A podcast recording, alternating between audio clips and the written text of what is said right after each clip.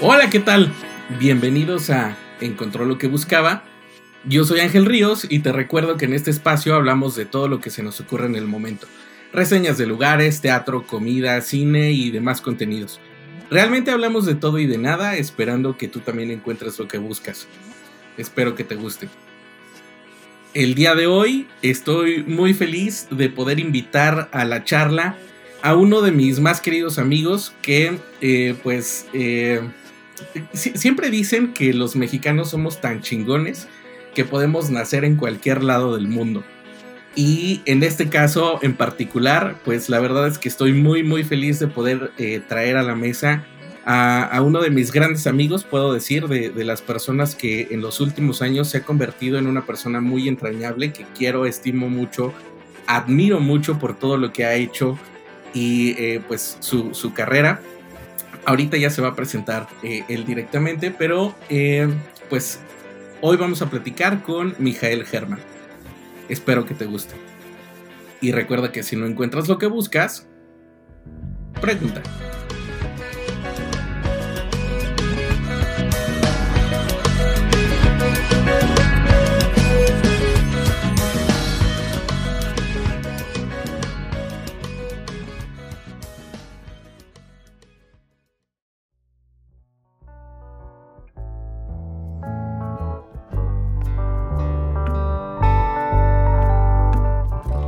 Hola, ¿qué tal? Bienvenidos al episodio, híjole amigo, no sé qué episodio estamos grabando el día de hoy, pero la verdad es que estoy muy, muy, muy feliz de que, eh, pues primero podamos hoy platicar después de un buen rato de no, de no ponernos al día.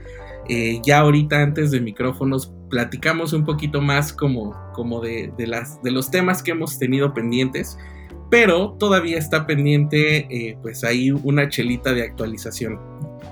Y eh, pues primero que nada quiero agradecerte el que hayas aceptado venir hoy a platicar acá a encontrar lo que buscaba. Eh, era un episodio que quería hacer desde hace un buen, un buen rato. Y pues nada amigo, preséntate, preséntate. ¿Quién eres tú? ¿Qué haces? ¿De dónde vienes? ¿Por qué? ¿Por qué? Háblanos, cuéntanos, dinos quién eres.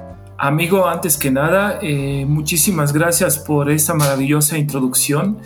Eh, no sé qué decirte más que me quedo, me, siento muy, muy honrado de, de, de, haber sido invitado a este entrañable programa y todo lo que acabas de decir de mí es mutuo, te estimo mucho, muchas gracias por la invitación y si me permites decir, es primera vez que alguien me entrevista, entonces cualquier cosa que pueda decir o no decir, eh, no la vayan a usar en mi contra.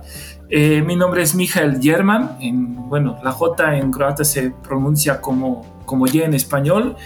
Eh, tengo 37 años y vengo de un maravilloso país llamado Croacia, que se sitúa entre Italia al, al oeste, y eh, Austria y Eslovenia al norte y Hungría al oeste. No es Ucrania, Ucrania está muy lejos de Croacia, eh, está como a tres horas de vuelo. Croacia es un país eh, maravilloso donde tienen su casa y están cordialmente invitados cuando gusten. Como a tres horas de vuelo y con menos radiación. Ándale. sí, bueno, digo, hoy en día nadie nos asegura de que no tengamos radiación por acá o de que, de que Liconza no nos está vendiendo leche en polvo con radioactiva como en los años 80, pero pues, nadie, nadie, es, nadie está seguro en este mundo, pero pues sí hay que tener precaución, ¿no? Ves que ahorita hay eh, turismo en Ucrania, que no voy a promover ahorita porque soy croata, ¿no? Pero puedes ir sin problema a exponerte a la, radiación si eso es lo que deseas y de hecho es uno de los lugares más visitados en Europa últimamente, créanmelo o no, pero pues ha tenido mucho auge porque por ese morbo de, de lo que ha pasado en el 87. Claro. Entonces, bueno, pero yo soy de Croacia, un país maravilloso eh, y llegué aquí por pura casualidad. Eh, no puedo decir que llegué por amor porque eh, más era por amistad. después de haber terminado la carrera en Croacia, estudié economía y turismo. siempre quise desde, pequeño, desde temprana edad vivir en extranjero donde sea. Y eh, apliqué para la beca para una maestría en España, que felizmente me la otorgaron, y ahí conocí muchísimos amigos de México, quienes eh, afortunadamente eh, siguen siendo hoy en día mis amigos acá en la ciudad, donde jamás pensé que iba a vivir, y son mis mejores amigos y los vemos muy seguido. Entonces, ellos realmente me convencieron estando en España y dedicándome a turismo temporada de verano en Europa es muy corta, 3, 4 meses, y me dijeron, vente aquí, te va a ir súper bien, vas a trabajar en turismo, el verano hay todo el año, puedes ir a la playa todo el año. Y tardé unos 3, 4 años en tomar la decisión final porque siempre quería quedarme en España, ¿no? Y cuando ya las cosas en España económicamente no iban bien por la crisis, dije, ahora es el momento. Eh, ahorré durante un año, compré mi boleto y, llegué aquí como turista y en un mes ya estaba trabajando donde, en una empresa eh, donde tuve la suerte de conocerte a ti Ángel y, y, pues bueno, ya me acuerdo de nuestros misiotes los martes, eh, del cafecito que quedaba a la vuelta, que sigue siendo uno de los mejores de México, Café Central, buenísimo. Era primer cliente y, y sigo cada vez... ¿Qué crees? Te tengo una mala noticia. Cerraron. Está cerrado. Eh, cerraron por la. Les, les tocó la, la, pandemia y cerraron. De hecho, justo, no sé si recuerdas que una de las baristas de Café Central, que un, saludo a, Adriana, este, pues era de las em, que, habían sido galardonadas como las de las mejores baristas pues, prácticamente a nivel mundial, ¿no? Como dos o tres años consecutivos. Y la verdad es que el café sí era buenísimo, era muy bueno el café en este lugar, pero pues desafortunadamente, pues eh, todo, todo este tiempo, todo este tema de la pandemia, pues les pasó a, impactar. Pero justo amigo, quería, quería retomar un poquito eso, digo, eh, qué bueno que hiciste esa, esa introducción completa de, de, de qué eres y lo que haces, porque eh, justo me iba a remontar a esa, a esa parte, a ese año donde, donde te conocí, que si no mal recuerdo fue 2014. De ahí, eh, este, 2015. Eh, corrígeme si me equivoco. 2015. 2015. Correcto. Justo. 2015, ¿venías directamente de España o venías de Croacia? Mira, yo llegué acá de Croacia porque estuve, ya terminé mi época, eh, bueno, la temporada alta de, de, turismo en España, llegué a Croacia, trabajé durante un año en Croacia y me vine a México. Entonces, eh, en 2014, un lindo jueves, el 27 de noviembre, cumplí mi sueño, que no sé si, si va a poder, algún sueño en la vida, probablemente cuando tenga un hijo. Eh, es lo único que creo que pueda superar esa sensación porque nunca antes había viajado a otro continente y, al aterrizar acá, después de 11 horas de vuelo que se me fueron como si fuera una hora, no, simplemente no, no pude creer que, que, estoy yo en otro continente. O sea, para mí eso era algo inimaginable. O sea, no, no, como cuando, cuando alguien te dice que ganaste la lotería eh, y no lo puedes creer y te lo demuestran y sigues un par de días sin creerlo. Eso es lo más cercano que puedo yo describir. Eh, la sensación de haber aterrizado acá, ¿no? En México, que era como, como decía Cristóbal Colón el 14 de octubre de 1692, que hoy nos vamos pero tranquis, ¿no? Entonces, jamás pensé, eh, si me equivoqué del año, ¿no? Era 1692, ¿verdad? O 700, 692. está, está, está perfecto. Entonces. Está perfecto. Si no, ya dejamos aquí el disclaimer abajo. Tú no te apures. Ok, ok. Entonces, eh, llegué aquí con toda, todos mis sueños, todas mis esperanzas, eh, todo, todo un deseo de hacer mi vida aquí, porque tenía una sensación de que me va a encantar México, por muy mal que me pudiera haber ido, por muy mal que cosas que se pudieran haber presentado, tenía una fuerte sensación de que me va a ir muy bien y por eso nunca quise venir a turistear dos semanas y luego regresarme porque siempre cuando, cuando lo he hecho anteriormente con cualquier otro país, sentí horrible no poder regresar. Entonces dije, hice mis maletas, llegué aquí, busqué trabajo, eh, llegué justo un poco en la época de Navidad, empecé a aplicar y en mi cumpleaños, un 16 de enero, empecé a trabajar en una agencia de viajes donde tuve la suerte de conocerte a ti y ahí empezó mi descubrimiento de, este país, más bien de la ciudad que, que, es un país en sí mismo. Por 20 millones de habitantes, solo Croacia tiene 4 millones 700 mil. Claro. Imagínate. Justo a eso, justo a eso quería llegar, amigo, porque, eh, pues vaya, tú, como, como lo mencionaste, eh, ya, ya llevabas trabajando pues un tiempo en, España, ¿no? En, Madrid en particular. Sí, de hecho, este, en, España he cambiado muchos trabajos, pero pues no porque yo no me hubiera querido quedar, sino turismo es em, estacional, son tres meses. En Croacia es peor porque el verano dura un poquito menos. Entonces, si uno se dedica a turismo, te da un contrato por cuatro o cinco meses y se obligan de alguna manera a llamarte al año que viene. Pero mientras, ¿qué haces o a qué te dedicas? Entonces, en España eh, es un país tremendamente bonito.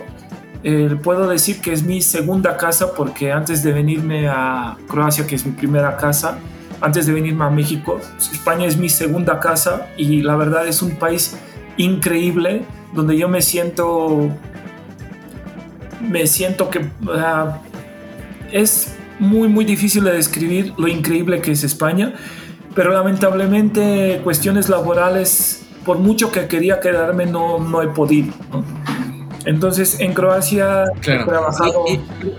justo, a, lo que iba, amigo, perdón, es eh, ¿cuál, ¿cuál era la referencia que tenías de México? Porque, o sea, vienes de un país que está mucho más lejano a un tema latino.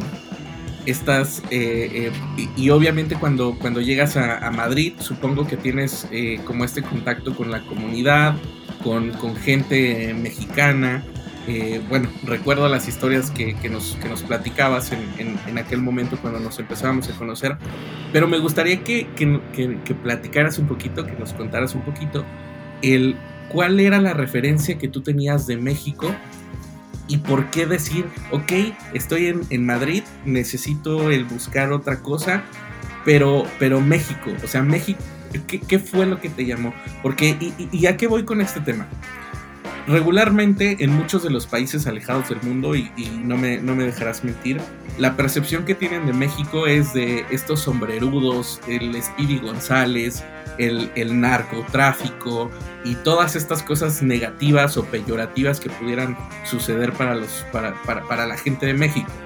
Eh, incluso me ha tocado ver a, propia familia que se va a Estados Unidos y que 20 años después, que cuando regresan, piensan que en México seguimos con internet conectado al teléfono eh, alámbrico. Y, y justo, exactamente.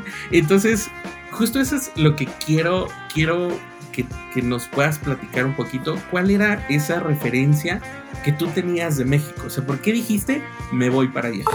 Pues mira, este, para no hacerte el cuento largo, eh, lo voy a hacer lo más resumido que pueda.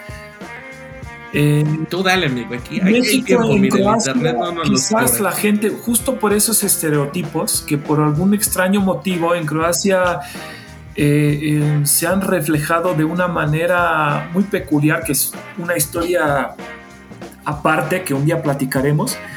Este, en los años 70 había muchos, eh, muchos cantantes croatas que traducían las canciones de rancheras, canciones, pues las rancheras de mexicanas al croata.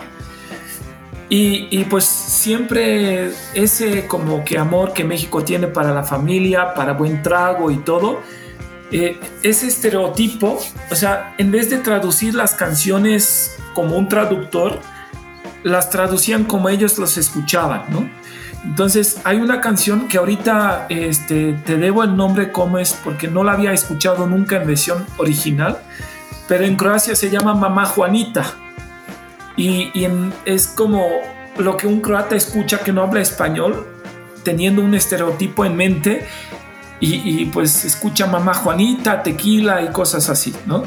Entonces, eh, eh, esa, ese tipo de, canciones de alguna manera eh, todos, por mucho que, que, yo nací mucho después, siempre, siempre la gente los tiene en cuenta y tiene muchas más referencias de México que quizás si tú cuando yo tenía ocho años me hubieras preguntado algo de México, hay una canción que con gusto te comparto, de hecho hace poco la compartí en mi Facebook, eh, que es una canción en croata, pero todo lo terminan en OS. Entonces dice, imamos muchos problemas, tenemos muchos problemas y, andamos por el mundo sin quintos, o sea, sin dinero, ¿no? Y todos van disfrazados con sombreros y así. Y de hecho tengo una foto cuando en un carnaval, como ahí no tenemos el Día de los Muertos, tenemos carnaval en febrero y cada uno se disfraza en lo que quiere. Y tengo un sombrerote mexicano con bigotes pintados. Y, de alguna manera siempre, o sea, cuando, cuando yo era niño, siempre que mencionas México, mencionas algo como como algo positivo, ¿no? Que la canción, que los amigos, buena onda. Entonces, esa era mi referencia número uno y mucho después, eh, cuando eh, empecé con mis clases de español, eh, mi profesora era mexicana. Entonces ahí empecé a profundizar un poco más. Y un año me acuerdo que mi mamá trabajaba en una empresa donde podía comprar en esa época National Geographic original en inglés, que no, no, salía en croata en esa época, era en los años 90, y era una edición especial donde todo hablaban de México. ¿no? Y esa, esa revista la tuve yo durante, mis, durante 20 años guardada y siempre la llevaba conmigo y decía yo, un día voy a ir a México. Y, y ya cuando estaba estudiando la maestría en, en España, por un extraño motivo, me empecé a hacer una onda así como de amigos. Había muchos, mucha gente de República Dominicana, de Colombia, de España, pero de alguna manera yo me sentía, ahorita sí puedo decir orgullosamente, apapachado, esa palabra no la conocía antes porque es única para el español mexicano, porque yo decía, si yo cuando era niño tenía una vecina que vivía en la calle aledaña, y, y, me daba pena saludarla, nos veíamos, nos conocemos, pero como somos de diferentes salones no nos saludamos, ¿no? Y aquí yo platicando con mis amigos de México, al día siguiente ya me invitaban, oye, vente acá, oye, vamos, enséñanos Madrid, o porque yo ya llevaba un año en Madrid. Entonces, eh, mi maestría era de dos años, me decían, oye, vamos, o sea, yo decía, qué raro que la gente me, que me, al día siguiente me habla como si fuéramos amigos de toda la vida, ¿no? Entonces, eh, pues la única referencia que he tenido, sí, así como, como si nos conociéramos 20 años o más, yo digo, wow, qué increíble, habrá algún truco por ahí, pero no, o sea, todo es, este, pues ahora puedo decir, no solo mexicano, sino es como un trato que, que gente de Latinoamérica tiene con, con sus amigos, es un trato muy, cercano, familiar, eh, nunca dejan a uno comer solo. Yo estaba ya súper acostumbrado que mis papás trabajan, yo como solo, y aquí me dicen, oye, ¿por qué estás comiendo solo? No, esto aquí es como un pecado, ¿no? O sea, más bien es triste ver uno comiendo solo. Entonces, la verdad, antes de venir a México, una vez me senté y dije, pues, ¿qué, qué está cañón alguna vez que te sientas no tan bien o tienes un mal día comer solo, ¿no? Y eso es una cosa de que ahorita platicándote, jamás había pensado en eso antes, ahorita platicándote me estoy dando cuenta lo maravilloso que es eso, ¿no? Entonces, la referencia que yo tuve de México, como todo buen mexicano, promueve su país de la mejor manera en el extranjero. Me, me untaron, eh, primero me untaron el atole con el dedo Después me dieron el toloache porque me decían de las playas de Cancún, de, mar, y como amo el mar, yo ya no veía más que eso, ¿no? O sea, playas, Cancún, buen trabajo, vida relajada. Nunca, nunca yo pensé, ay, me voy a hacer rico, ¿no? Sino quería una vida tranquila, bien, en un país que dijo, donde puedes, donde el clima es, es estable, 20 grados, por lo menos acá en la Ciudad de México y en Caribe más. Una temperatura que tú puedes andar sin tener frío en ninguna época del año, ¿no? Por lo menos yo. Entonces, eh, después la segunda referencia era el idioma, porque ya empecé a entender las expresiones locales. ¿A, los, ¿A, los, cuántos años aprendiste a hablar español? Pues mira, a los cuando primera vez que me inscribí a la, una academia de idiomas para aprender español tenía 16 años. Era en el año. Porque eso, eso sí debo, debo decirlo, que el señor Mijael habla como 545 idiomas. Este, o al menos se puede dar a entender en ellos. No, ¿Cuántos idiomas hablas? Hablo cinco, o sea, bien, bien cinco idiomas. Obviamente que es croata, que es mi lengua madre. Inglés que se aprende en Croacia desde temprana edad y son profesores muy buenos, la verdad, súper buenos. Como cuando iba a quinto grado, porque en Croacia tenemos ocho años de primaria, cuatro de secundaria y ya es universidad. En el quinto de primaria, cuando tienes 12 años, me dijo eh, como que había un eh, programa piloto de que si alguien quería aprender italiano podía. Yo dije, ay, sí quiero, ¿no? O sea, de la nada, me fue muy bien, me encantó. Y a los 16, eh, pues tenía, yo tengo que, tenía una amiga en, en mi primaria que, que, era croata, pero venía de Chile desde hace muchos años, ¿no? Y, y, no hablaba bien croata, entonces yo dije, ay, pues como medio me gusta y quiero hablarle un día en español, aunque ella aprenda croata, un día le quiero hablar en español y quiero ir a la academia de idiomas. O sea, eso fue así, así como una locura de adolescente. Me inscribí un año a la academia de idiomas y iba, este malabareando el italiano y el español porque ya hablaba muy bien el italiano, ya había hecho varios intercambios y, y el español al principio y el italiano lo confundía muchísimo, ¿no? Entonces, después de una larga época de hablar y estar muy bien con el italiano, ya me hice completamente, cambié al español porque tuve que hacer el examen para poder estudiar la maestría, el examen del idioma. Y, pues de ahí todo es, el, todo es la historia, ¿no? Entonces, ahorita para hablar italiano necesito concentrarme mucho y, pues me salen muletillas en español y, tengo que estar muy concentrado, ¿no? Pero pues es mi cuarto idioma, que, que, no es el último que aprendí y es ahorita el que mejor hablo incluso que croata porque ya llevo 15 años diario hablando en español, sueño en español, me comunico en español, hablar croata me trabo, o sea, no, no hablo mal, pero a veces cuando quiero expresar algo más complicado a veces me trabo, ¿no? Depende cómo me levanto en la mañana, ¿no? Hay días que el español me falla muchísimo porque el día anterior estaba hablando inglés con proveedores en el trabajo y, para hablar español hay días que me cuesta, ¿no? Entonces, raro es el cerebro, ¿no? Sí, claro. Yo, yo, yo he tenido como varias experiencias contigo en el tema de los idiomas, porque eh, yo recuerdo que en algún momento eh, tú y yo estuvimos en la misma mesa sentados pero en las en computadoras así contrarias.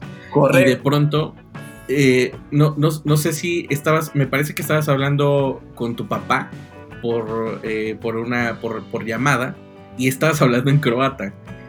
Pero de pronto, o sea, el, el, el, shock fue, fue impresionante porque pues estábamos comunicándonos en español y de pronto escucharte hablar croata fue como de, wow, ¿y ahora este qué le pasa? Está, está haciendo un conjuro raro aquí. Sí, sí, fue un, un shock Mira, y te este, voy a decir medio, extraño. que en Croacia me decían mis compañeros, porque tenía oportunidad de trabajar en un call center, era un, era, era un central de, de reservas de una hotelera croata, entonces había compañeros, todos, todos éramos croatas, ¿no? Unos hablaban, eran para atender en alemán, otros para atender en italiano y, y así, ¿no? Yo tuve la suerte de que me encantaban los idiomas y nunca quería ser profesor, que nunca digas nunca, pero pues en ese momento eh, siempre estaba apasionado y me quería yo trabajar en turismo, ¿no? Entonces mis compañeros me decían, oye, ¿por qué de repente cambias de cara? Y digo, ¿cómo que cambio de cara? Sigo siendo yo, ¿no? El compañero croata que estaba sentado la dice, hablas italiano y suenas así súper positivo, súper buena onda, y luego empiezas a hablar alemán y suenas más serio que, que no sé cómo. Sí. Yo digo, es que sabes que idioma es cultura, ¿no? Entonces todo eso se transmite. Claro. Y, y, pues la verdad, eh, em, me siento inmensamente feliz de que, o sea, no solo estoy aprendiendo idioma, sino entiendo la cultura, no, no por completamente, ¿no? Pero más hablo el idioma, más puedo entender la cultura de quien, del, del hablante nativo del idioma, ¿no? Entonces, muchas veces en España me han dicho, oye, claro, ¿de dónde estás? ¿Qué, ¿Qué, idioma hablas? ¿Por qué hablas tan? ¿Por qué gritas? ¿no? Entonces, simplemente en croata cuando suena muy, duro, pero no estamos gritando, no estamos hablando de lo más normal, ¿no? sí, sí, sí. Me, me, ha tocado y justo porque cuando, cuando llegaste acá, ya traías un español perfecto. O sea, eh, tu manera de comunicarte en español era muy buena. Incluso me atrevo a decir que hasta ortográficamente eh, tienes muchísima mejor ortografía que muchas personas que conozco que son nativas del idioma. Pero algo que me causaba siempre mucha, mucha, la verdad es que me divertía mucho, es que cuando salíamos a comer a la calle, la gente al escucharte, porque pues independientemente de que hablas eh, un, español perfecto, pues sigues teniendo un acento extranjero, un acento, de fuera.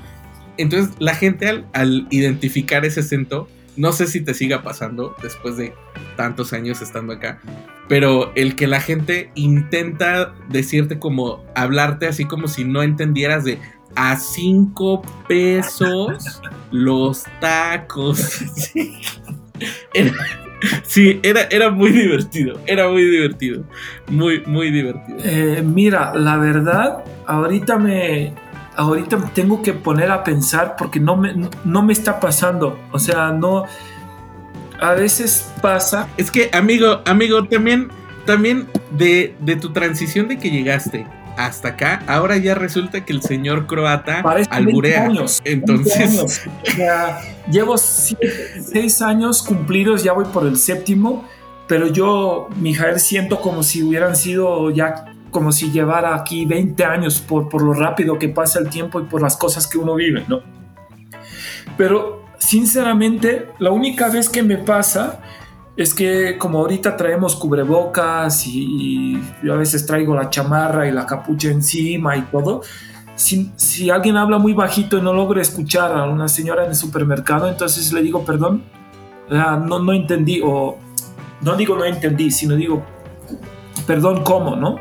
Entonces, quizás se les prende el chip de que soy extranjero y me empieza a hablar más lento, pero no es porque yo no entendiera, sino simplemente hay gente que habla más. Sí, claro y, no, no se les entiende, y menos con cubrebocas y con todo encima, pues sigue siendo, pero lo, con lo que sí me encuentro es que me dicen, ay, eres gringo, ¿no? Que es lo que más me choca porque no tengo nada en contra, pero prefiero mucho más producto, si voy al súper, estoy prestando atención de que no sea de Estados Unidos porque pues obviamente tienen otra reglamentación en cuanto a la comida y no me gusta tanta grasa y tanto, pues no sé, todo eso lo que dicen ellos que no tienen tan buena alimentación, eso es por eso, ¿no?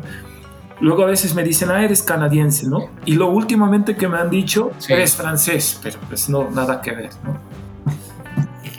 Es que, pues al final del día también es como la, lo, lo, más común, ¿no? Obviamente por la cercanía que tenemos aquí a la, a la gente. Y pues es que también es, es obviamente de resaltar que pues tú, güero, alto, que habla con el acento diferente, pues obviamente pues resalta, ¿no? Entonces, déjame, déjame regresar un poquito a esta parte de, de, de, tu, de tu salir de Croacia, ir a estudiar España, luego regresarte a Croacia y de Croacia venir hacia México.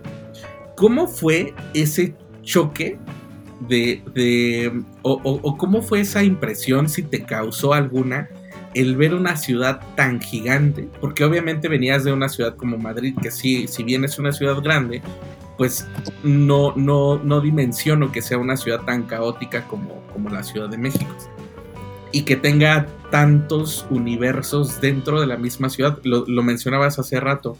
Ya, ya per se la Ciudad de México es un país mismo porque tiene 20, hoy tenemos 24 millones de habitantes en, en, una zona inmensamente en la ciudad, ¿no? entonces puedes recorrer la ciudad en tres horas, cuatro horas, puedes avanzar cuatro horas dentro de la misma ciudad y no salir de la misma ciudad. Es como si estuvieras atrapado en un mal sueño, ¿no? Es, es, es algo bien, bien extraño. Pero ¿cómo fue para ti esa, ese, ese choque, esa mm, impresión, insisto, si te causó en ese momento el aterrizar aquí en la Ciudad de México y de pronto ver este monstruo gigante? Pues mira, tengo que ser sincero, es que fue todo como un slow motion, así, súper, súper lento, porque me decían, ah, no, en Ciudad de México hay mucho tráfico, luego me mandaban videos y yo los veía y decía, bueno, este, tengo la sensación de que me va a encantar México y pase lo que pase, lo voy a así, lo voy a superar, por mucho tráfico que haya, lo voy a superar. Entonces, primeras semanas que estuve aquí, eh, simplemente no me daba cuenta de nada de eso. O sea, vivía, vivía de día a día. Eh, cuando empecé ya a transitar dos horas al día al trabajo, porque pues vivía muy lejos de donde trabajaba, tampoco me pesaba porque de alguna manera eh, estuve tan motivado de, quedarme aquí y de, pues de alguna manera eh, tener éxito. O sea, mi definición de éxito es que pueda vivir aquí normalmente, que tenga una vida estable, un trabajo estable, casa, nada del otro mundo, ¿no?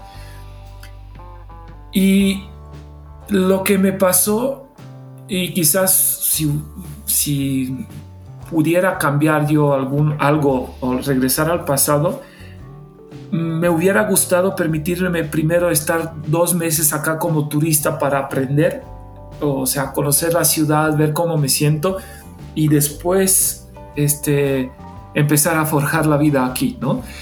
Pero entré como cuando el café entra en el molino, así yo entré como el grano de café al molino, a esa máquina de la ciudad, de tráfico, de gente, de todo, de, tan, de una manera tan, tan rápida que, que como tú dices, ya llevo siete años y digo, ¿dónde se fue el tiempo? Simplemente no me, no me daba cuenta de nada, de nada, de nada, de nada, porque todo era tráfico, trabajo, casa, dormir y así de día a día y lo poco que me quedaba los fines de semana, pues ya aprovechaba para descansar. Entonces, apenas tres o cuatro años después, cuando me siento con, con sosiego, con tranquilidad y empiezo a pensar, empiezo poco a poco a llevar a la conciencia qué es lo que es tan diferente acá. Y, y, luego cuando viene la gente de Europa me empieza a contar y dice, ¿tú qué estás haciendo acá? ¿no?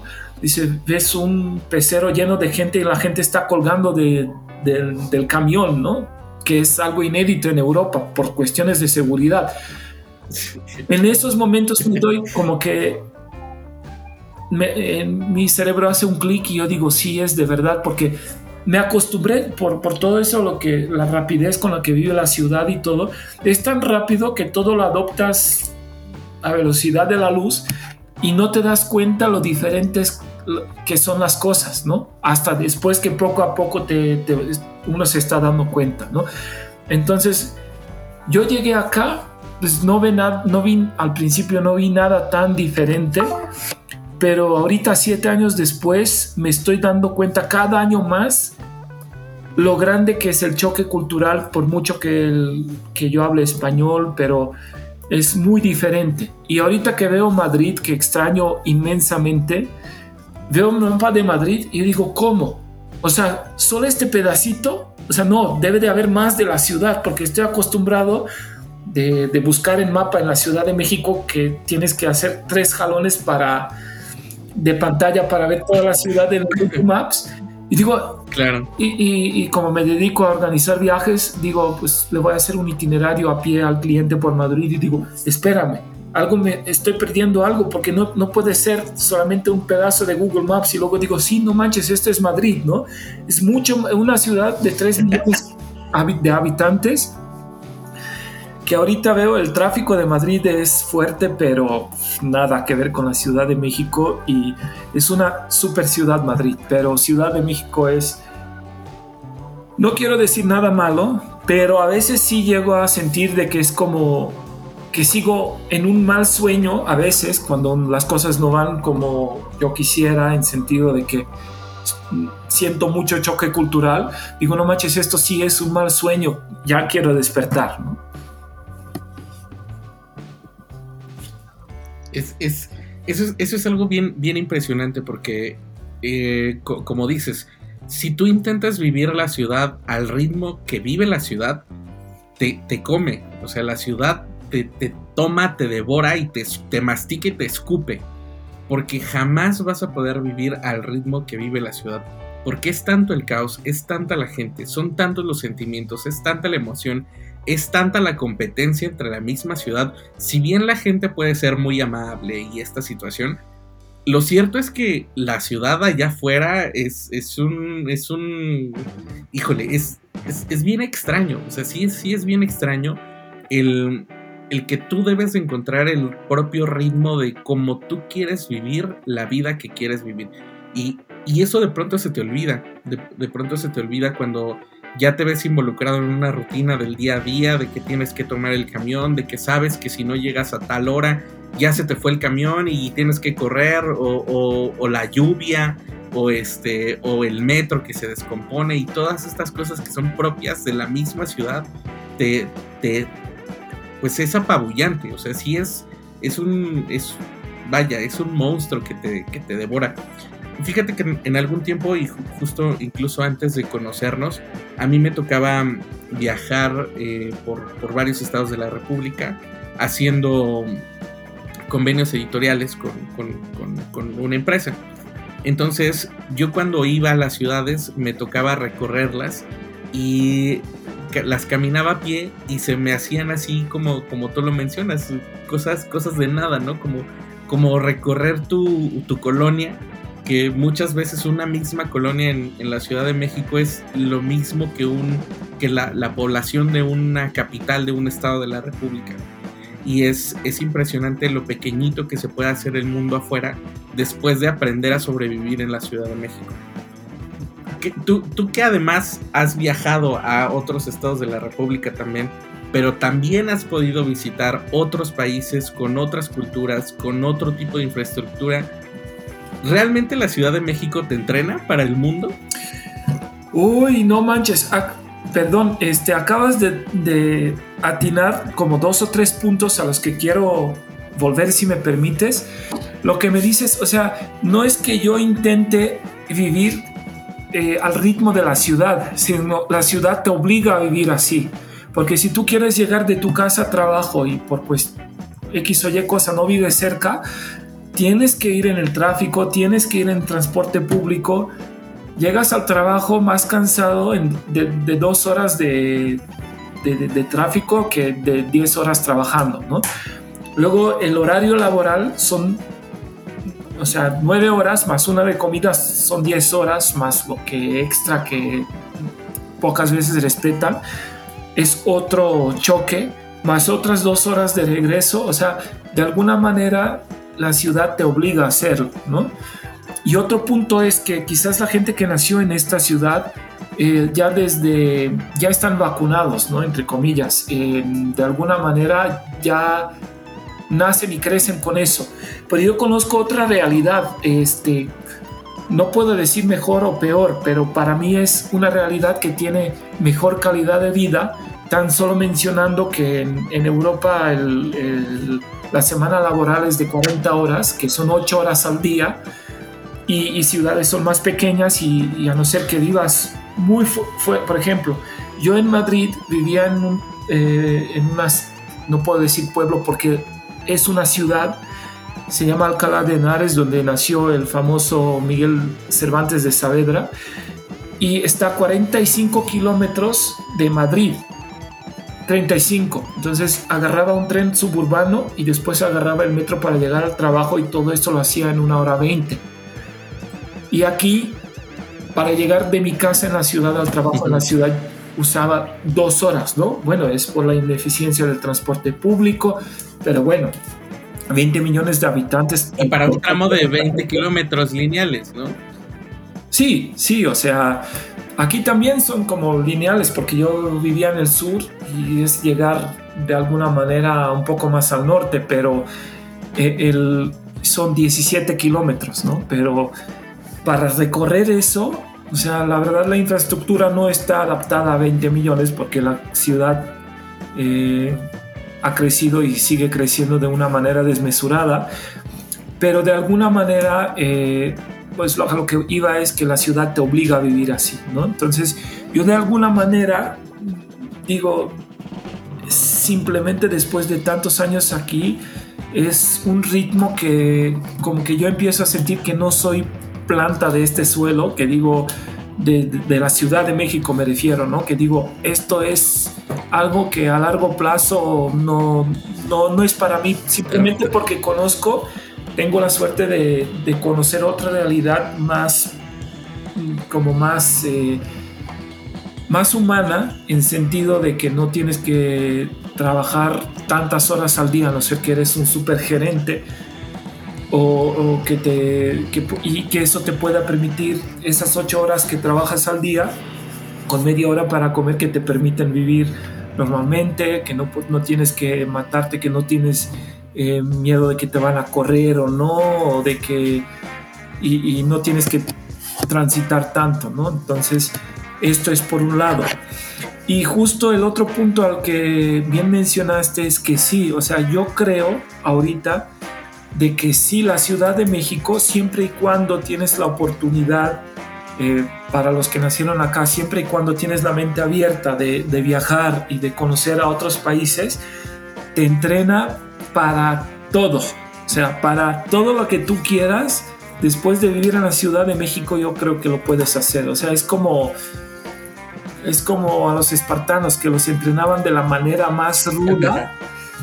Yo creo que después de aquí, de hecho, me sirvió muchísimo, estimado Ángel, o sea, justo esos días que desde que recibí tu invitación, estaba yo como que reflexionando y digo, ¿sabes qué? Si no hubiera ido a México, jamás hubiera aprendido, o sea, siempre apreciaba Croacia, Europa, todo pero nunca de esta manera tan impresionante. Ahorita aprecio Europa, veo Europa y digo, es lo más maravilloso del mundo porque he conocido muchos países que son tremendamente bonitos, pero eh, eh, el estilo de vida, la comida sana, los horarios laborales, eh, la gente sigue seca, pero sigue siendo humana. O sea, mm, siempre hay buena y mala gente donde sea, ¿no? Pero en ningún lado, eh, menos Istambul que no conozco, que tiene como 15 millones de habitantes,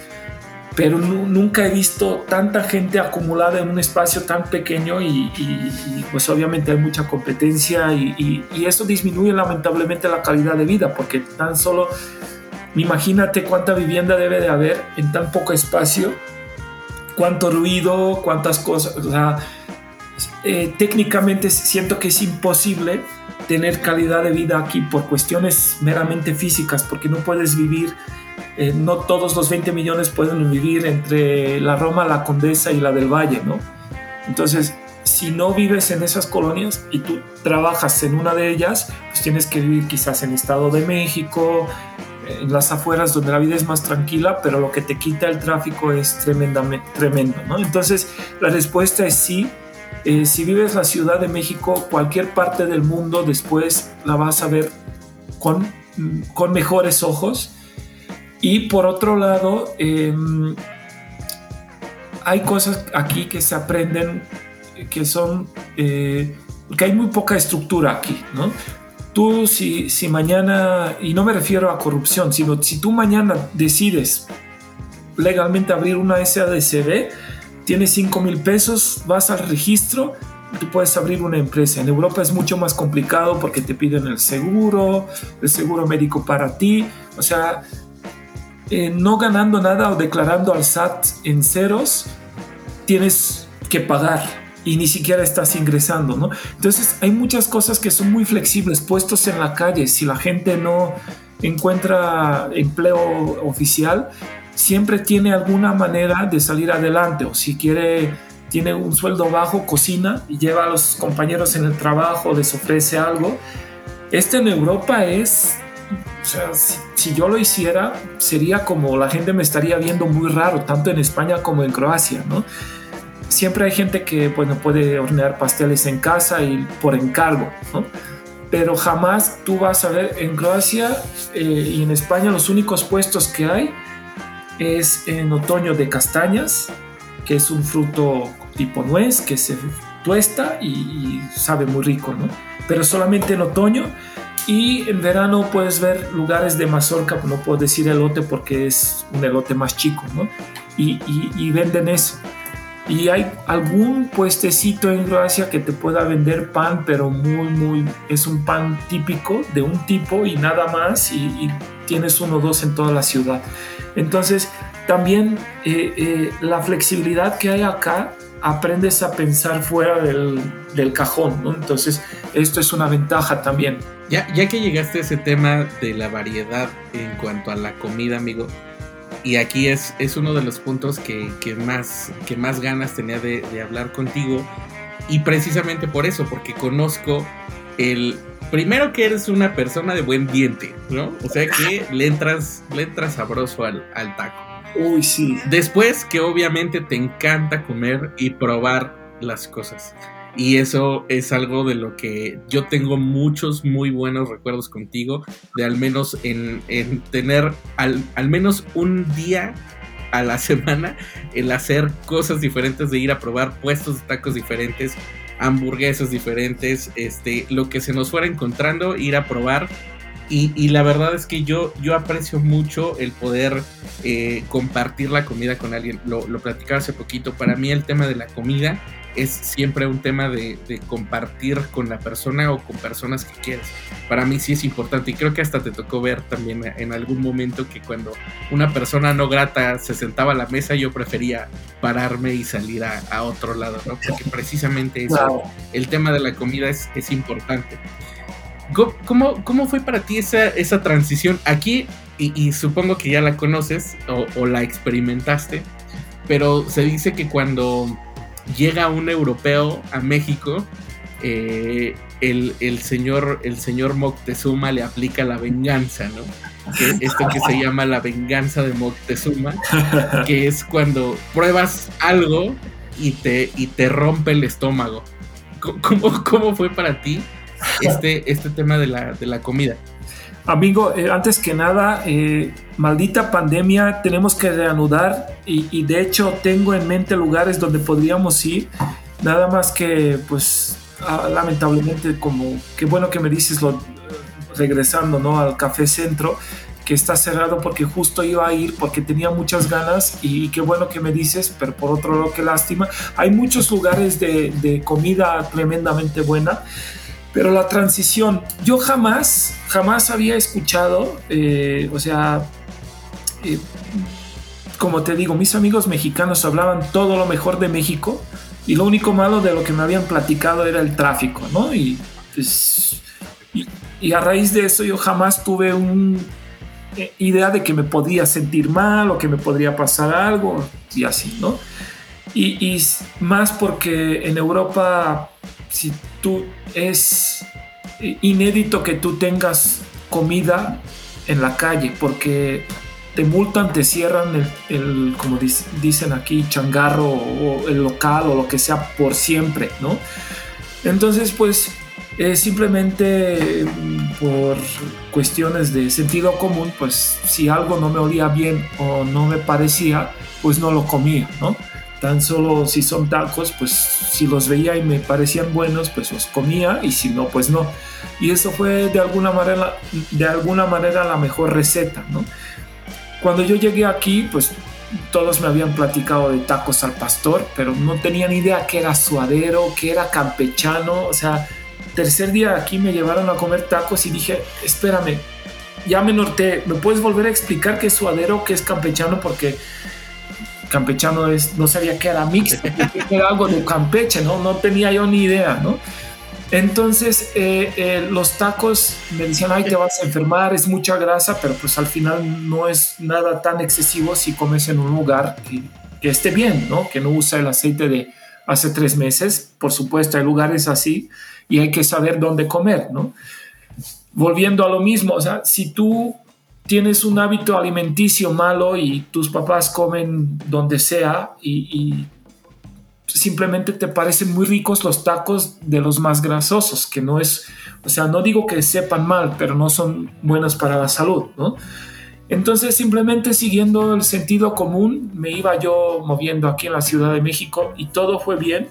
Y lo único de lo que me he sentido mal y primera vez, y la verdad, eso sí fue la venganza de Moctezuma, de un alimento simple y común, que era un, eh, creo que era un yogur con cereal que me vendieron en la calle, donde, enfrente de donde trabajábamos tú y yo, donde compraba diario. Nunca me ha pasado nada. Y ese día llegué en la tarde, después comimos una pizza de una cadena que tampoco me sentó muy bien, porque las pizzas acá lamentablemente no son, no están hechas a mi gusto. Pero era lo peor que me he enfermado en la vida. Tenía dos días de, de, vamos, de vía crucis que, que no, no, o sea, no, no sabía cómo es posible o qué puede ser que te rompa tanto en el estómago. Y no era de la carne, ni de los tacos, ni de buche, ni de suadero, nada. O sea, lo último que pensarías que te pasaría de, de, una pizza ahí de cadena y de, de un cereal con leche que venía de hecho, el señor que lo llevaba tenía el refrigerador, o sea, no lo traía ahí en el sol el, yogur, ¿no? Porque lácteos se echan a perder. No sé qué pasó, pero esa vez me enfermé, lo, peor que me ha pasado en la vida, ¿no? Y tuve que recuperarme en dos días porque si el lunes no me presentaba al trabajo, volviendo a lo de la ciudad, que es la gran máquina, y si no te presentas, mejor este, tengas un buen motivo, ¿no? La verdad, em, lo único que te puedo decir es que mi papá cuando eh, en los años 80, eh, él es ingeniero y, y, viajaba por países de Europa.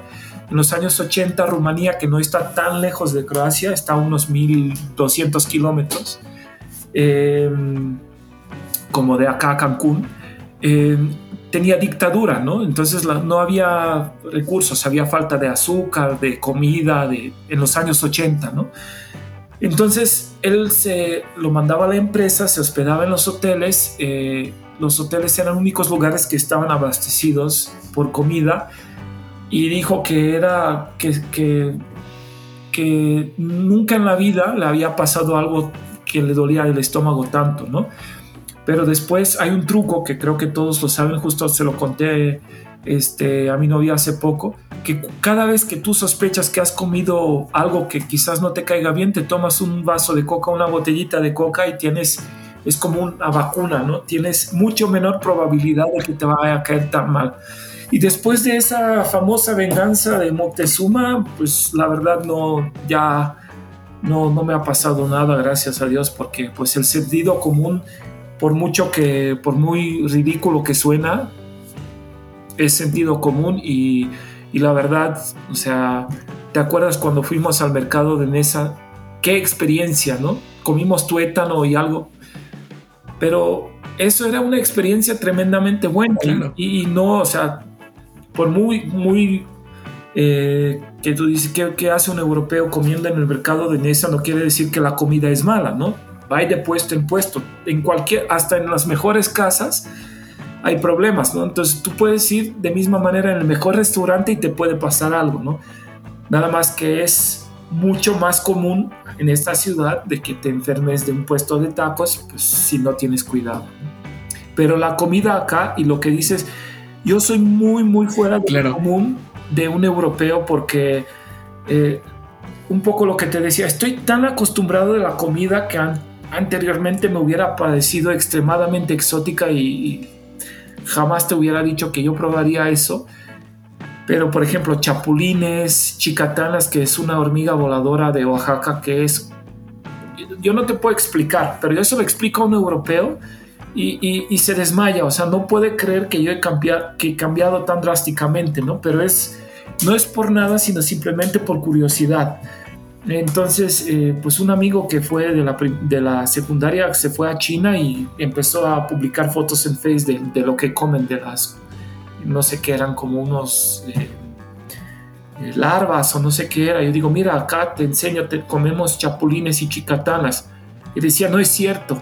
Y cuando fui a Oaxaca le mandé la foto, ¿no? Y ya ni me contestó.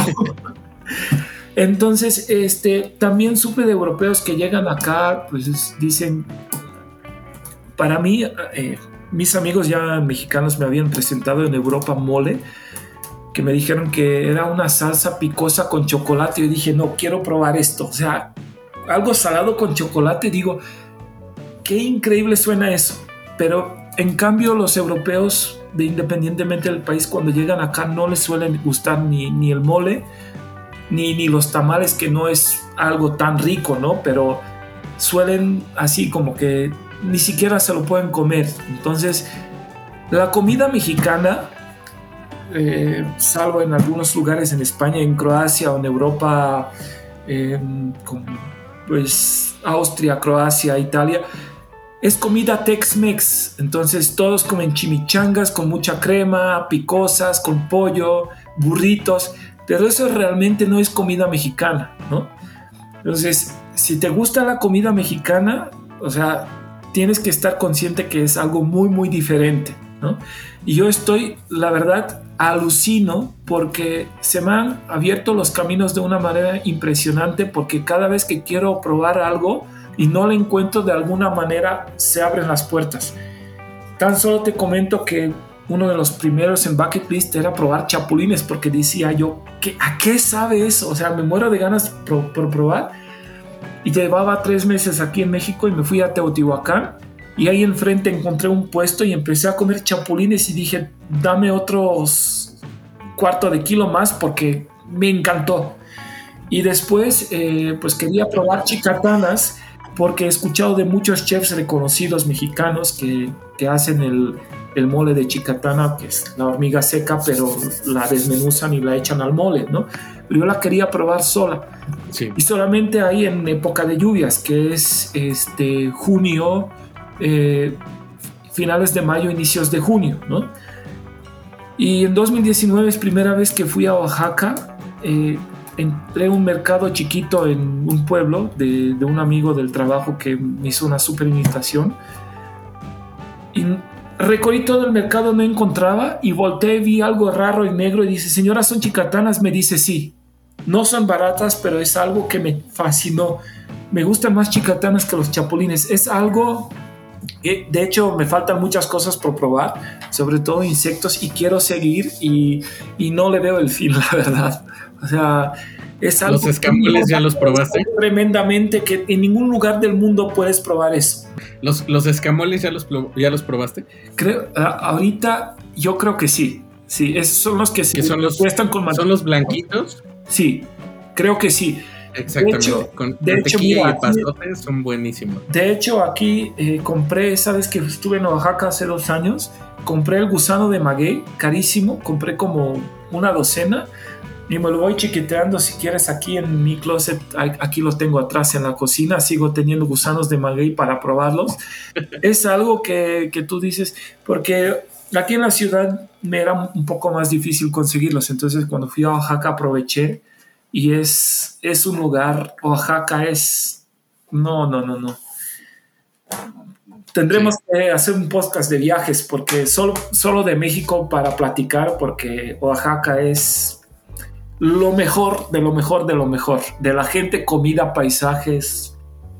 Y conozco nada más la ciudad de Oaxaca y alrededores, no, no más. Bueno, conozco Huautla, que es el pueblo mágico, también gente tremendamente linda, todo, hablan un idioma, también, o sea, los idiomas que hablan acá, idiomas indígenas, que, que pues le dicen de una manera equivocada dialecto, porque es otro idioma, la verdad, ¿no?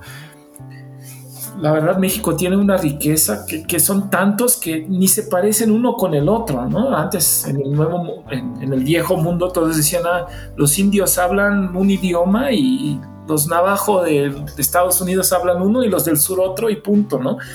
Pero no sé cuánto, yo creo que son más de 100 idiomas que se hablan en México y, y todo esto me fascina, ¿no? Entonces en Oaxaca también empecé a escuché de zapoteco, de, de mazateco y dice, oye, puedes hablar simplemente para escuchar cómo suena? Así como tú me dijiste que, que te era muy raro cuando hablas croata, yo he escuchado, o sea, puedo caminar por la calle en Europa y te puedo decir, ay, este habla turco, ¿no? Aunque no entienda, te puedo decir, este habla húngaro. Pero aquí cuando habla un idioma, jamás te puedo decir si es náhuatl, si es zapoteco, o sea, esto me parece tremendamente bonito y, es algo que, digo, no quiero hablar mal de las cosas, pero hay famoso malinchismo acá, pero es algo de, lo que México debe estar orgulloso, vamos, son culturas milenarias, es, son raíces de civilización, o sea, si no hubiera sido el famoso Cristóbal Colón que dijo, vamos a ver qué onda, ¿no? Al otro lado del charco, yo creo que, ah, pues, África se considera donde fueron los descubiertos primeros restos humanos, ¿no? Pero si hubiera más investigaciones, yo creo que es, estas, o sea, la evolución humana, primero humano después de la planta, yo creo que eran los indígenas mexicanos, porque son, es gente tan espiritual, o sea, como, como dicen ellos, ¿no? Que hay famoso mito de de que el hombre proviene del maíz, ¿no? Muchas culturas indígenas, sobre todo los mayas, creo, ¿no? Que creen eso. Es literal, es eso. O sea, tú ves personas, o sea, algo que, en Europa nunca vas a encontrar. Vas a encontrar una persona que le gusta la naturaleza, le gusta su jardín, pero que tiene una espiritualidad conectada con la naturaleza y te lo describen con palabras. Para mí esto es, no hay algo más lindo que, eso, la verdad. O sea, tengo pendiente ir a Chiapas con los, eh, ¿cómo se llaman? No tojolabales, sino son, eh, ¿cómo se llaman los de Chiapas? Recuérdame. Los, los que viven... Se llman los parachicos. Lacandones.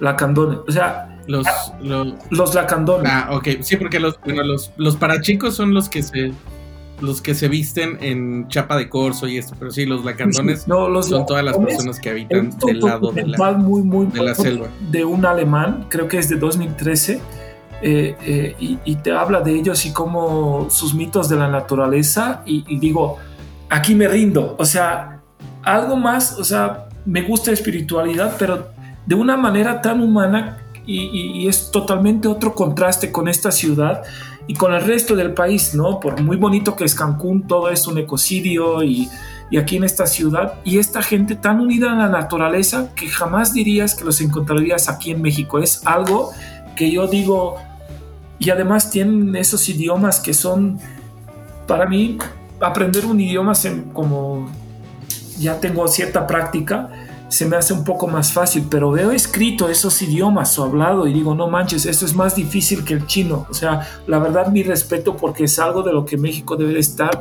no orgulloso, vamos, es algo de lo que debe estar cuidar y proteger y es algo que a mí me, no me deja de fascinar, ¿sabes? Porque no es solo una región, en todo el territorio mexicano tienes miles de, de, de, de, ¿cómo se llama? De población de tribus indígenas o no sé cómo, cómo llamarlas, ¿no? De, que tú dices, no, es, conocimiento no tiene fin, ¿no? Y todos son súper unidos con la naturaleza, con diferentes mitos, diferentes cuentos, eh, algo tremendo. Sí, es, es, importante eso que mencionas porque, pues, como, lo, como lo dices, desafortunadamente los que vivimos acá a veces no lo vemos y no lo valoramos y no entendemos porque e, en, ese afán de querer ser otra cosa, de querer aparentar otra cosa que no, no somos como civilización, porque ciertamente no somos un país desarrollado de primer mundo, no somos ese, ese país que tiene esa mente abierta o esa idiosincrasia de poder avanzar o de poder generar diferentes cosas. Deberíamos de ver o voltear un poquito más hacia las raíces y entender cuál es la, el, el sentido de la vida que cobran todas esas civilizaciones milenarias y todo ese aprendizaje y conocimiento que, hay desde ahí, desde lo, desde lo simple. Y, a, esto, esto es a lo que, a lo que quería llegar eh, un poquito vaya teniendo como, como, como salida de este, de este episodio. Entiendo que podemos seguir hablando muchos de, mucho tiempo de, de todo lo que has vivido, porque ya han sido siete años lo que has estado acá y, no sé cuántos más vayas a estar de este lado, pero eh, pues eh, vaya, creo que podemos seguir hablando en, muchas, en muchas otras ocasiones. Pero justo eh, derivado como del tema de la pandemia y de estar guardados en casa y de todo esto, a mí en lo personal se me había olvidado un poco el, el por qué trabajas, porque todo, todo esto que, dices y que mencionas bien, eh, yo vivía en el Estado de México, a las afueras de la ciudad, pero toda la vida, mi vida productiva la he pasado de este lado en la, ciudad. Entonces, la ciudad para mí es, es ese ente importante con el que siempre he querido caminar de la mano. El recorrer sus calles, el visitar sus monumentos, sus museos, el consumir el contenido, la cultura de la ciudad, la comida de la ciudad, la gente.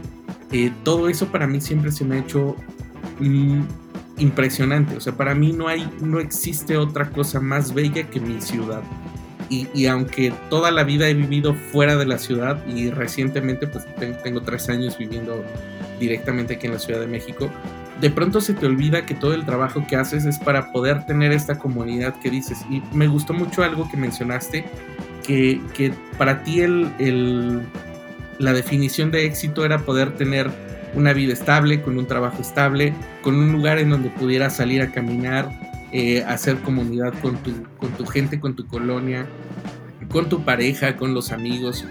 Y a veces se nos olvida todo eso por, por el intentar vivir al ritmo de la ciudad y el dejarnos comer por ese monstruo que, es la ciudad, ¿no? Que, que si bien te da muchas cosas, también te puede quitar algo que es lo más, lo más valioso y es la esperanza de vivir en ella, ¿no? Y es...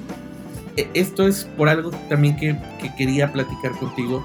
Además que tú tienes este otro componente de venir desde lejos y enamorarte de una ciudad que hoy la vives, que hoy la sufres y que hoy, y, estoy, estoy, te lo mencionaba antes de entrar a, micrófono, estoy muy contento que hayas encontrado este espacio para poder volver a, redescubrir esa otra ciudad que querías ver, que yo te vi en ese momento cuando llegaste aquí a, México a, poder encontrar esa, eso que tú querías buscar, ¿no? Eso que, va, que va un poquito con el, con el tono del programa.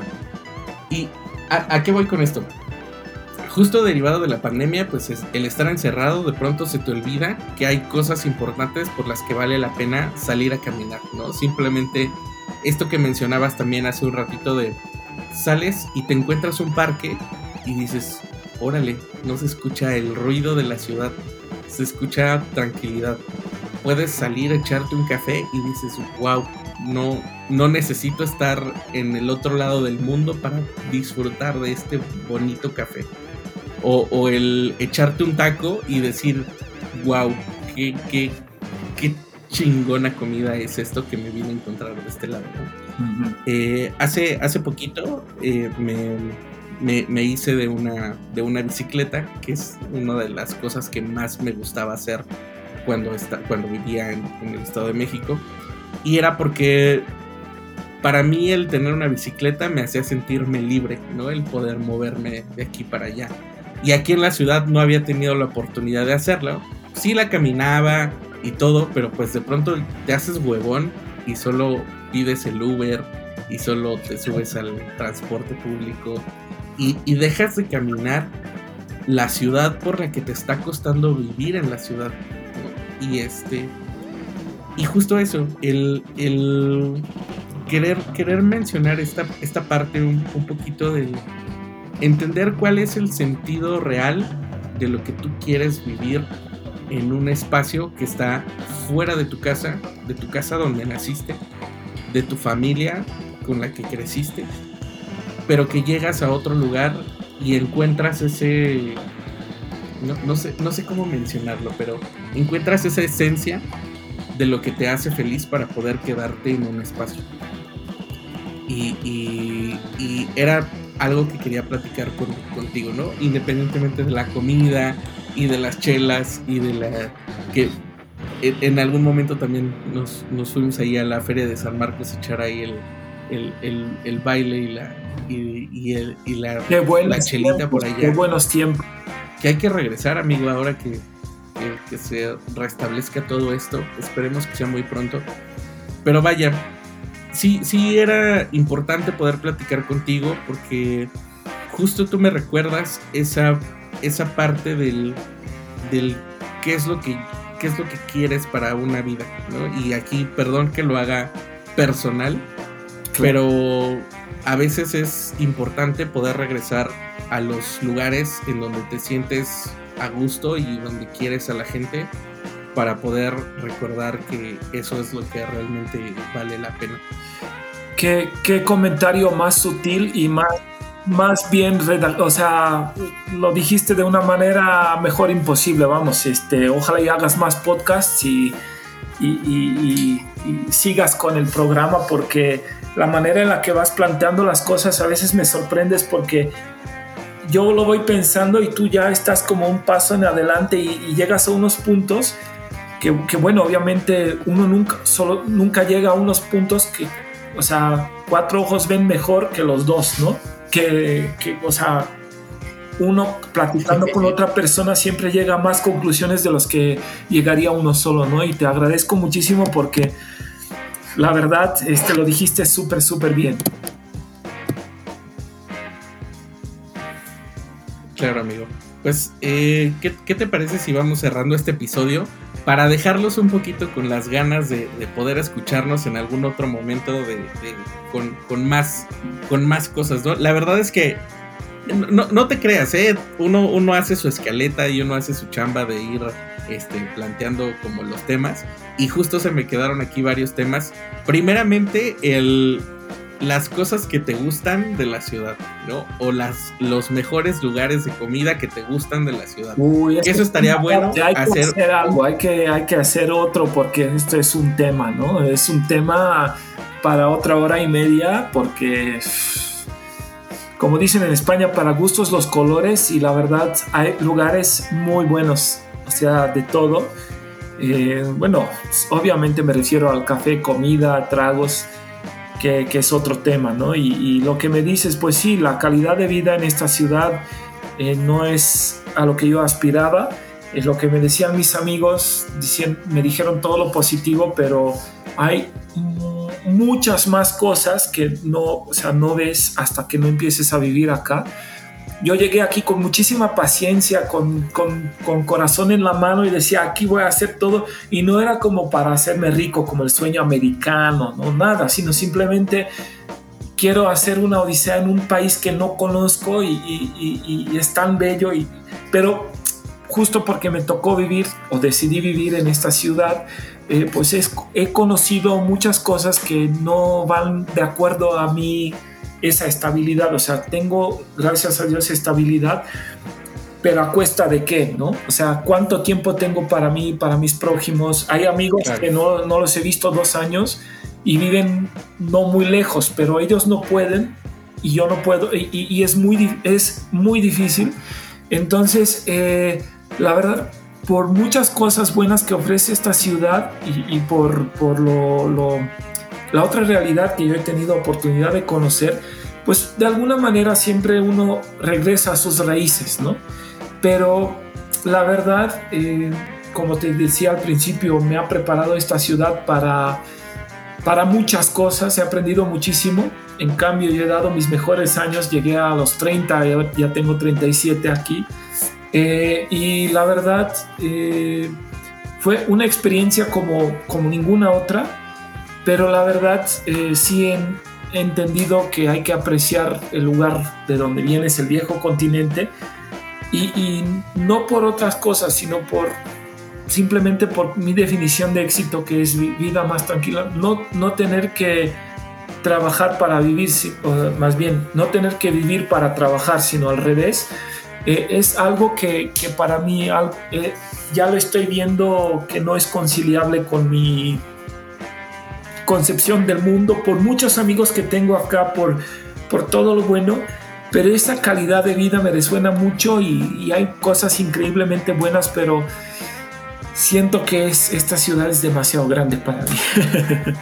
pero bueno, o sea, como un resumen y una conclusión a la que llegué casi siete años en llegar porque pues no he, no logrado, me he acercado mucho a lo que quería, pero también lo que te decía, me he alejado de mí mismo, lo que encuentro un parque, pero es tan insólito encontrar un parque donde puedes estar en silencio, ni siquiera en tu propia casa a veces vienen los del gas, los de la basura, los de tamales.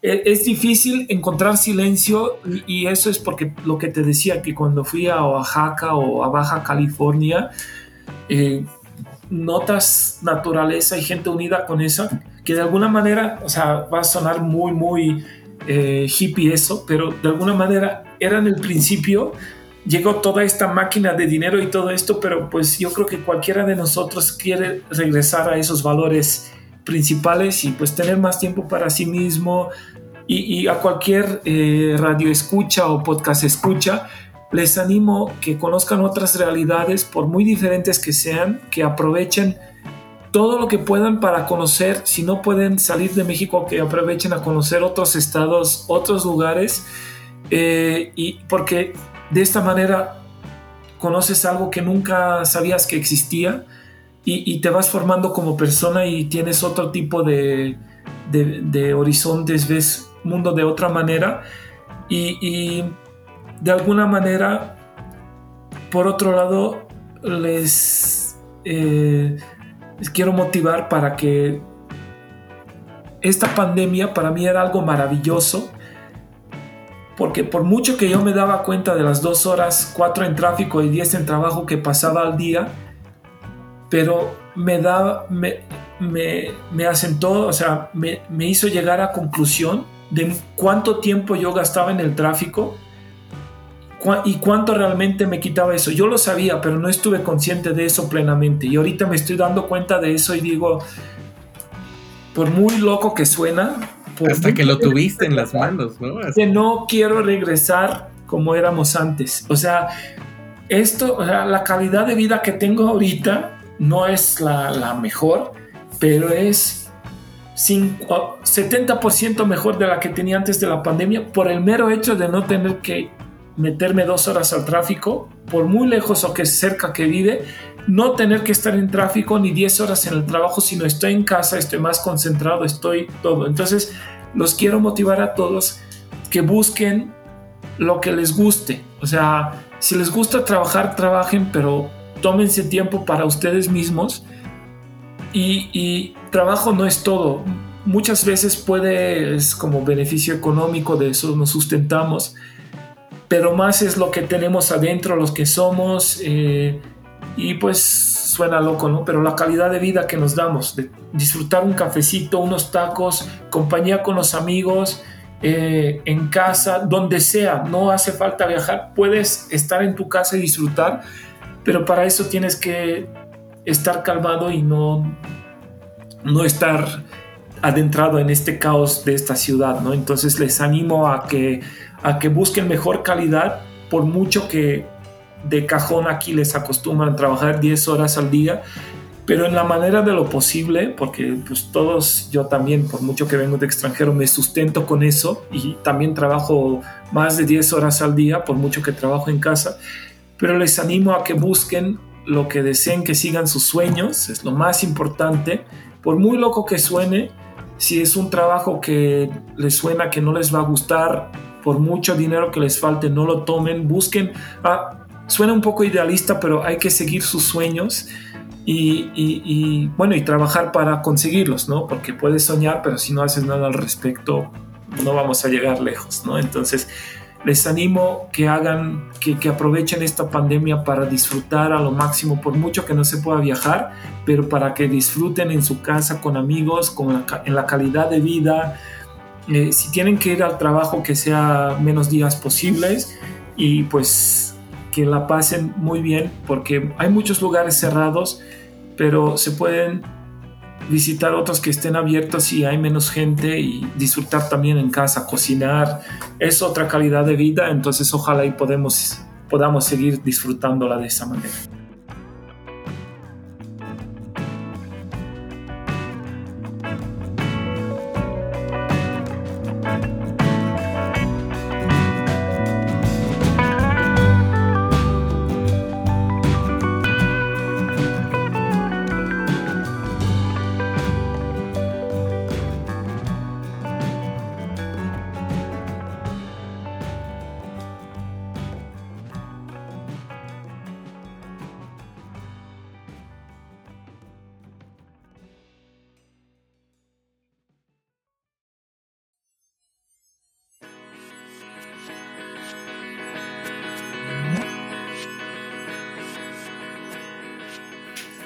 Muchas, muchas, de verdad, amigo, muchas gracias que aceptaste el venir a platicarnos un poquito de ti.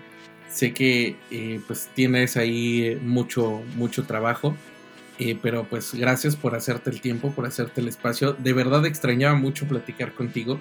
Ya tiene pues justo prácticamente todo el, todo el año de la pandemia, porque ya va a ser, estamos a tres días de cumplir un año encerrados, que no nos, que no nos hemos podido ver espero que, nos podamos ver muy, muy prontito y poder platicar eh, pues más cerquita. Y pues también la invitación de verdad está abierta para que te puedas sumar a, estos, a estos episodios, hablar no solamente de, ti, sino de hablar de lo que tú quieras. Realmente este espacio pues justo nació por, por la necesidad de poder salir a decir cosas, ¿no? A, el, no, no, quedarnos con, con todo esto. Eh, yo lo mencionaba en uno de los primeros episodios que eh, la necesidad de poder hacerlo es porque yo sí extraño el estar en un lugar hablando con gente. Yo extraño a la gente, no extraño el trabajo, no extraño el tráfico, no extraño nada más que la gente, el poder estar cerca de la gente. Entonces, pues el, el espacio está abierto, amigo, para cuando tú quieras, tú lo necesites si, si tú dices, oye, mira, tengo este tema, eh, hay que echarlo a andar, la idea es pues poder hacer esta, esta charla como, como amena y como eh, eh, productiva o, simplemente decirlo, ¿no? Porque al final del día es un espacio personal. Amigo, te agradezco muchísimo la invitación, es un honor tremendo.